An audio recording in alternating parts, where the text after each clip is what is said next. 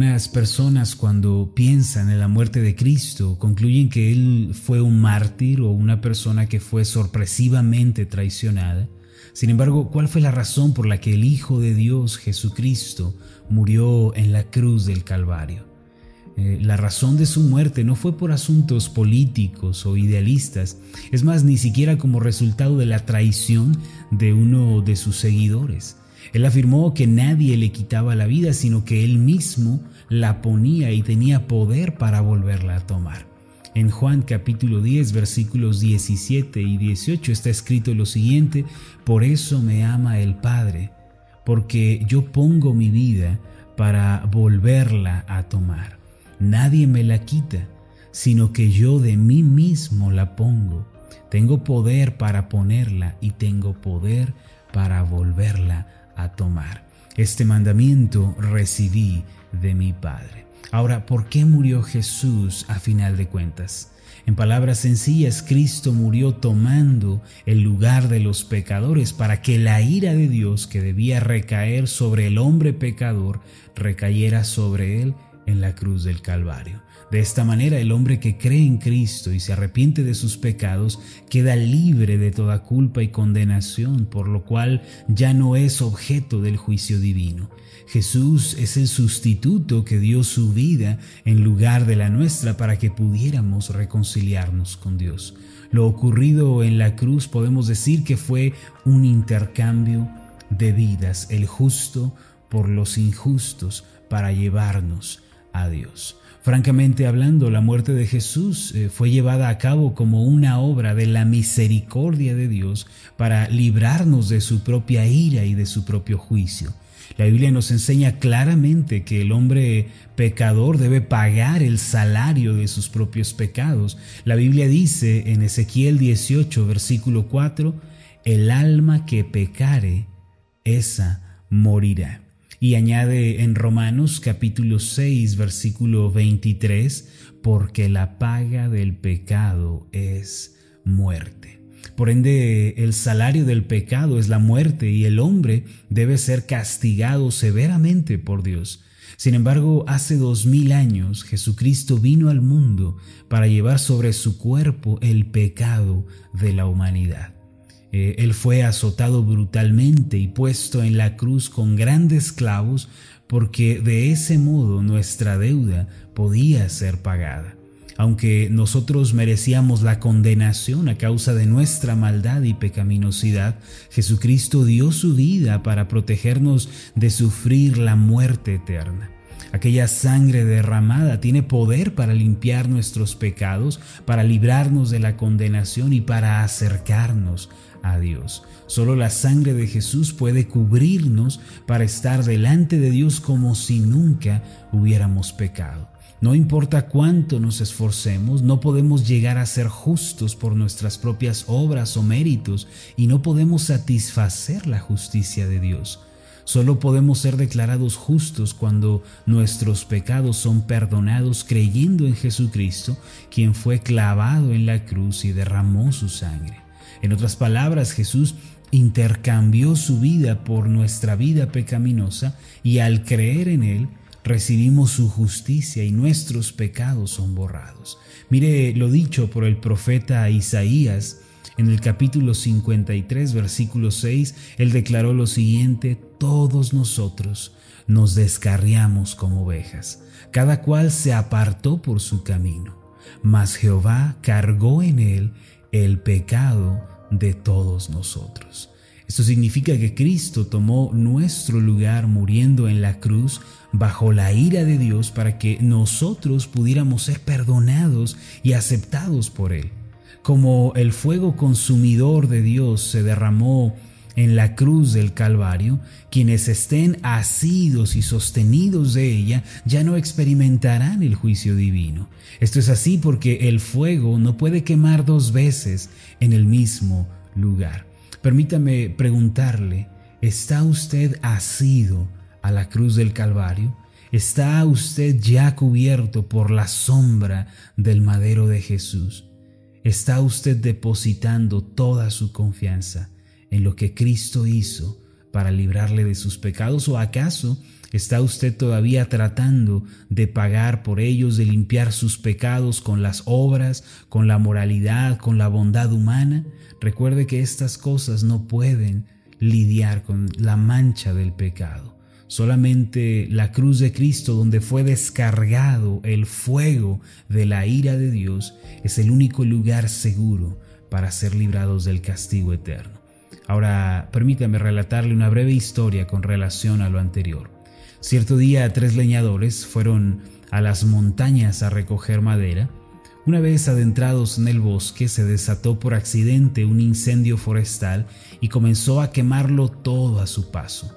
Desesperados y angustiados, estos tres hombres no sabían qué hacer. El primero de ellos, apresurado, corrió y se subió a un árbol pensando que las llamas no lo alcanzarían ahí. El segundo confiaba en sus pies y comenzó a correr a toda velocidad con la esperanza de ser más rápido que el fuego. El tercer leñador, habiendo quedado solo, pensó rápidamente cómo podía salvar su vida. De pronto, como un rayo de luz, le vino una idea. Tomó una rama que ya estaba encendida por el fuego y con ella comenzó a quemar lo que estaba alrededor de él cuando el fuego había consumido su entorno, él saltó en medio del terreno quemado y permaneció allí mientras el fuego continuaba ardiendo, pero en direcciones opuestas a donde él se encontraba. Eventualmente el incendio alcanzó al hombre que estaba en lo alto, en la copa del árbol. Las llamas terminaron envolviéndolo y lo quemaron por completo. Asimismo, el fuego pronto alcanzó al hombre que corría y también lo quemó vivo. El tercer leñador, sin embargo, se salvó porque permaneció seguro en el terreno que ya había sido quemado por el fuego.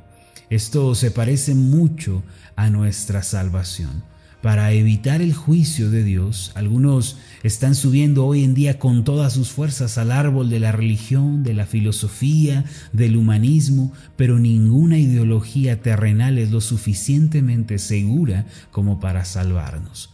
Otros corren pensando que el éxito profesional, que la educación, las riquezas, el poder, las cosas de este mundo podrán salvaguardarles. No obstante, al final de sus vidas, ellos serán alcanzados por la muerte y todos sus éxitos se quedarán en esta tierra. Hay un lugar, sin embargo, semejante a la tierra que fue quemada con anterioridad para proteger al tercer leñador, donde el juicio y la ira de Dios ya han tenido lugar. Ese lugar es la cruz del Calvario donde Jesucristo tomó nuestro lugar. El juicio de Dios recayó sobre él y por su muerte él quitó todos nuestros pecados. De modo que aquellos que hoy se acercan a la cruz del Calvario creyendo con toda fe y certeza en los méritos de Cristo, ya no experimentarán la ira y el castigo de Dios. ¿Por qué? Esto se debe a que la ira de Dios ya fue descargada en Cristo y el precio del pecado ya fue pagado por Él. No obstante, aquellos que no vienen a la cruz, sino que la rechazan, no podrán evitar el juicio y el castigo divinos que tarde o temprano le alcanzarán.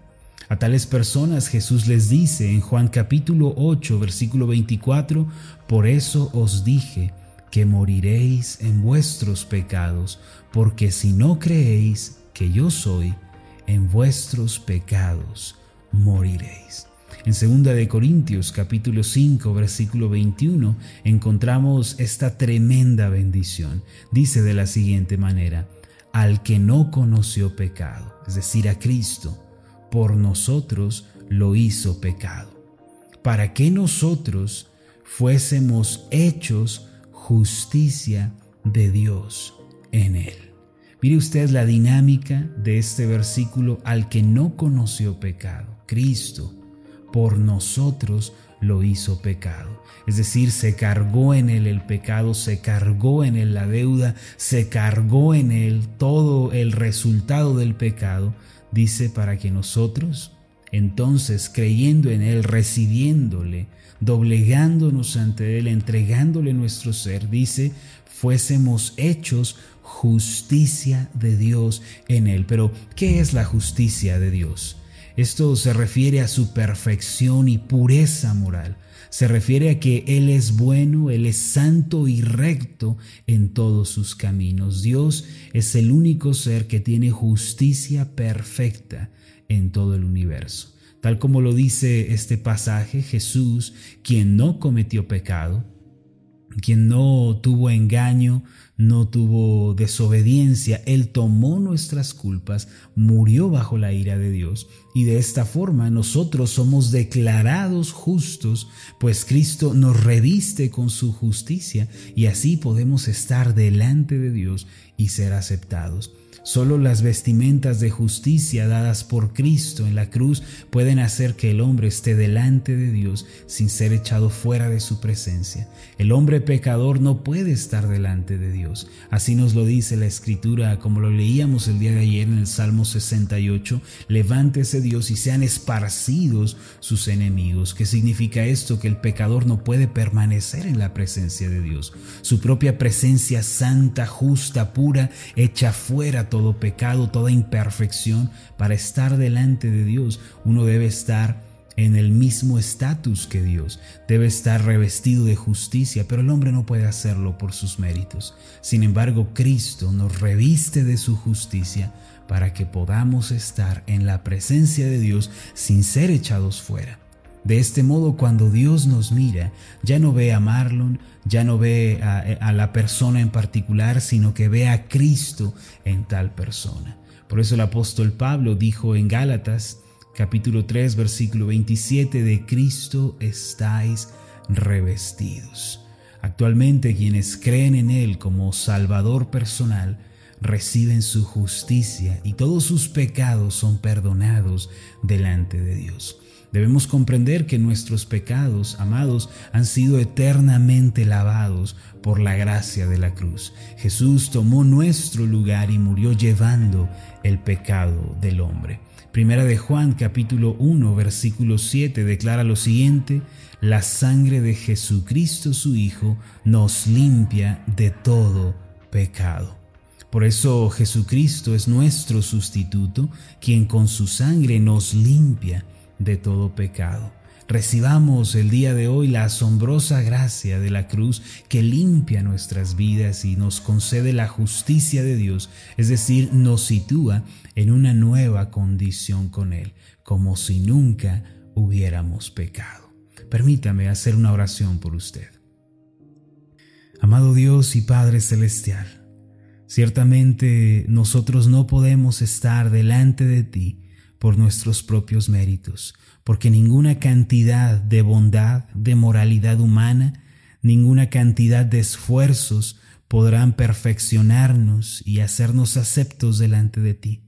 Bien lo dijo el profeta Isaías, que todas nuestras justicias, nuestras moralidades, nuestras bondades son como trapos de inmundicia delante de ti.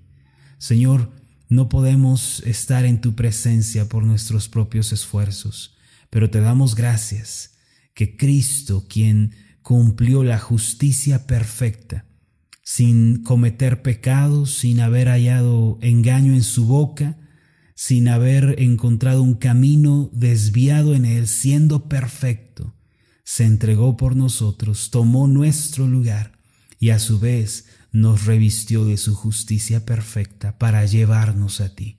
Por medio de Cristo podemos estar en tu presencia santa, en tu presencia de pureza perfecta, de justicia absoluta, y podemos estar delante de ti sin nada de que avergonzarnos como si nunca hubiésemos pecado, porque Cristo, la sangre que Él derramó, nos limpia de todos nuestros pecados. Por medio de Cristo podemos estar en una correcta relación contigo, en una relación, Señor, en la que ya no hay rechazo, ya no hay repudio, ya no hay castigo ni condenación, sino aceptación, bendición, gracia y un amor constante. Padre, gracias por Cristo.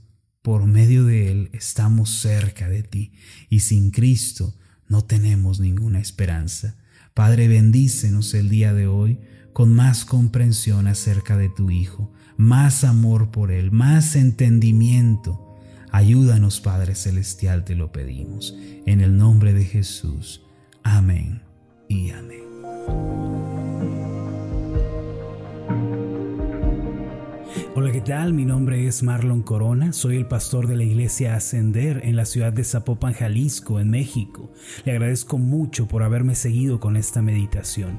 Mi oración siempre es que usted sea prosperado en todas las cosas y goce de una buena salud, así como prospera en su alma. Lo invito a que ore por las meditaciones Ascender y le pregunte a Dios cómo puede usted ser de bendición para este ministerio. Las meditaciones Ascender son impulsadas y apoyadas por nuestros oyentes. Reciba un fuerte abrazo de mi parte. Que Dios le bendiga. Hasta la próxima.